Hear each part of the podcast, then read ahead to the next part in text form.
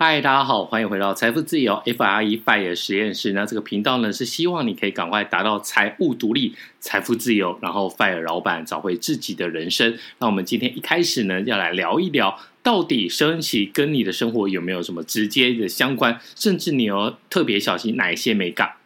好的，那么第一。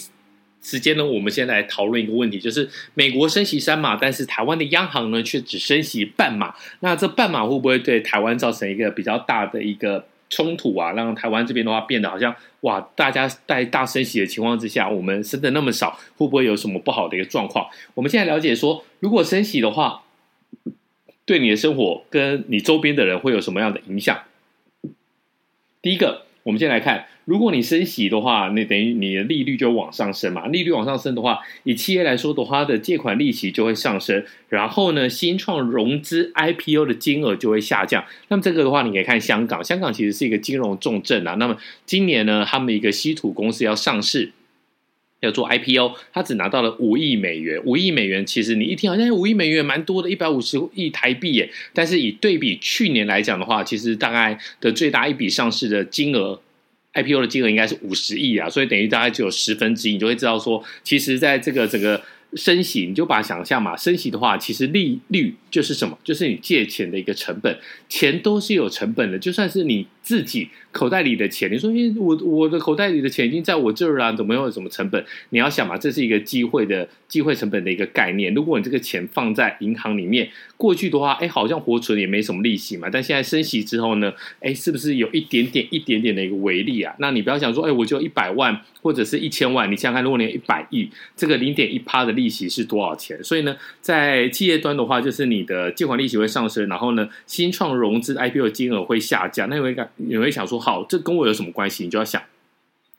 你买股票是为了赚价差吗？当然一部分，讲实话，这一部分是嘛。但其实你更重要的一件事情是你买股票，你要成为公司的股东，你要了解它的一个 business model，它的一个生意的模式。所以呢，当你的哎，我呃企业借款利息变高了，我可能不要做那么多的一个资本支出。那你不要做那么多资本支出，会发生什么事情？就是说呢，你的营业可能会下降，包括你的营业利率或者是你的营业额都会下降。那么的话，你在投资方面，其实大家。就会变得比较保守，哎，我不要再去投资了，因为你也赚不了什么钱嘛。然后再的话，就是跟你自己会比较切身相关的，就是你的职缺会变少，公司的企业的职缺会变少，或甚至呢，不要说裁员啊，其实很多美国的这些科技巨头已经开始去停止招募，就是说呢，哎，我预缺不补，或者是我就先不要请人了。那么这些呢，其实都是对你会有影响的。那再来，我们来看一下个人。个人在这个全球大升息的情况之下的话，第一个，你的房贷一定会增高嘛，就是你的房贷利息。因为我们之前有，应该有算过嘛？我们上上上几的样子有算过，就是你从这个今年三月开始，那央行升息一码啦。去上这个月六月要升息零点五呃，升息半码，所以呢已经一点五码了。等于说呢，你一年的话可能要每个月要多付个一千八到两千元。那如果今年还有九月跟十二月，如果真的一路在至少，我觉得会再升一点三码了。所以总共就三码，三码是多少呢？三码不是百分之零点七五。哎，百分之零点七五，你想想看，之前的最低利率是一点三一，再加了百分之零点七五，当然刚好破两趴，破两趴，我觉得这个真的对房贷族来讲就会有很明确的一个影响。那，你不要说你没有房贷，那你没有房贷，你总有一些，如果你要做一些投资，总有一些信贷利息嘛。那信贷利息的话，其实也会上升。那这个来讲的话，会造成什么影响？第一个，你房贷变贵了，那我要不要办房贷？你手上有房子的人，你就逃不了的嘛，你就是一个都逃不了，那你就只好嗯硬着头皮去缴。但是很多人就觉得说，哇，现在利率那么高，我先不要去办房贷。我先不要办房贷的意思就是我先不要买房子，而不是没有那么好啦。没有人说，哎，我先不要办房贷，我现金给你 boy。天底下哪有这么多金现金这么实力惊人的人？那么在过去，其实大家有没有发现过一件事情？呃，大家有听过仁爱地保吧？有一个企业。他就是用仁爱地保去跟银行贷款，那他总共贷多，他的成数是多少？你各位可能只能贷到八成，甚至呢，你不是台湾的五百大企业，你只能贷到七成五。但是那间企业集团呢，很多户的这个新仁爱地保。去跟银行贷款的成数是九十九趴，等于呢，他只要拿一趴的现金出来，因为什么？因为银行觉得你这个是有企业担保，然后呢，你的抵押品又是仁爱地保，至少不管它会不会涨价，至少它不会跌价，就是它相对抗跌啦。所以呢，这件事情发生之后呢，彭淮南那当时的十四 A 央行总裁彭淮南就很生气，所以在那件事情之后呢，其实整个房贷的呃限制就是越来越多了。现在的豪宅的限制呢，大概就只剩下四成。那你觉得这四成打得到房价吗？打得到房市吗？我跟你讲，有钱人干脆就跟你现金买房，没有在没有在跟你客气这个的啦。好，那这个以外呢，我们来看一下跟你会有什么一个切身的相关的一个关系啊？那在央行这边，上一次我我在 TVBS 的节目就是国民大会有提到嘛，你这个升息半码，为什么升息半码？因为其实其实已经刚刚这个是没讲清楚，是其实并不是跳。跳跳针啊！因为已经有一些中小型的券券商倒闭了，在倒闭的情况之下呢，他当然没办法升升息升的个升到一码这样子。好，那那台湾没有升到三码，甚至呢一码都没有升，只剩半码的情况之下，在整个外汇市场会有什么影响？其实其实呃，今天怎么一直 K K 的？好。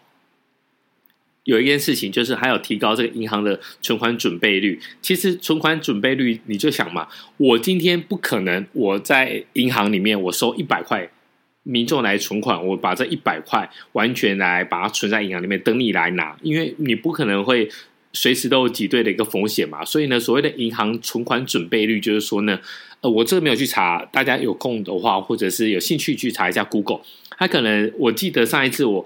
印象中啊，因为已经十几年没调过了。印象中呢，大概是四趴。所谓的四趴或是五趴的意思，就是说呢，我接受民众的存存款一百块钱，我。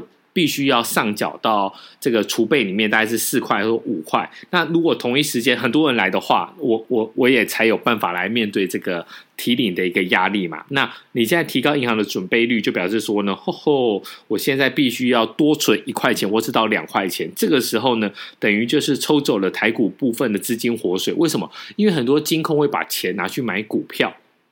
那你现在这些东西等于就是从市场把水给抽回来，那这个东西的话，我觉得对整个股市来讲，第一个会有影响。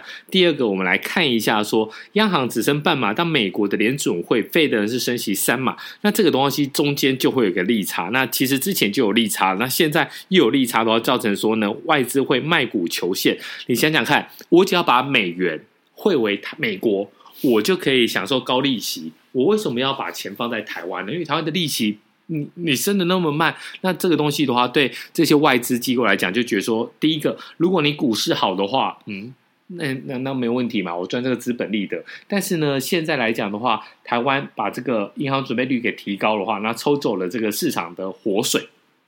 也会影响到股市，所以呢，很多的外资干脆我就卖股求现，我把这个钱换成美元，然后回流到利率比较高的美国。这个的话，有可能会造成这个 股汇双杀啦。那股汇双杀讲的就是这个情况。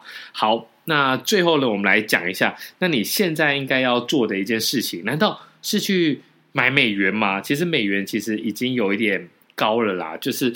呃，短期来讲是有点高了，但是我最近还是去换了。这个就是理论上跟实物上的一个差异，就是你实物上理论上你也知道说，它最近短期的升这个美元非常的强势嘛，那升得很快，但是呢，你也不可能再等了，因为你要投入美股嘛。美股市场其实我觉得差不多了啦，这个底部不知道在什么时候，但是你想想看，哎。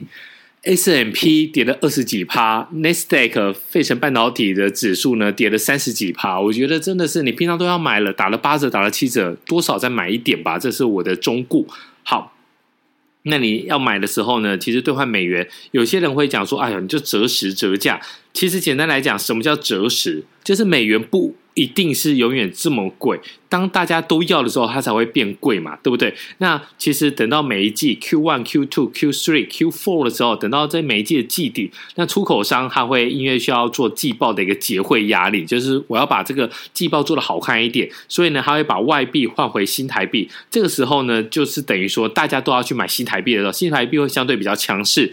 但是这个小美港可以。留留心可以注意啊，但如果你真的一次换低于一千万的话，我觉得差差不了太多啦。好，那如果是折价的话，就是不要盲目追高了。你用技术线型来看的话，大概十日线可以做一个参考点，在十日线的情况之下有拉回，我就去买一点，就买一点，你就可以避免买在短线的高点。但这还是一样，如果你这个一千万或者是五百万的一个部位以内的话，其实不要那么辛苦，反正有需要你要买美股，你就来把它换成美元。我觉得对你来讲的话，其实是一个最简单、最单纯的一个做法。好，那我们今天就先讲到这里。希望大家有问题赶快来提问。那我们下次再见喽，拜。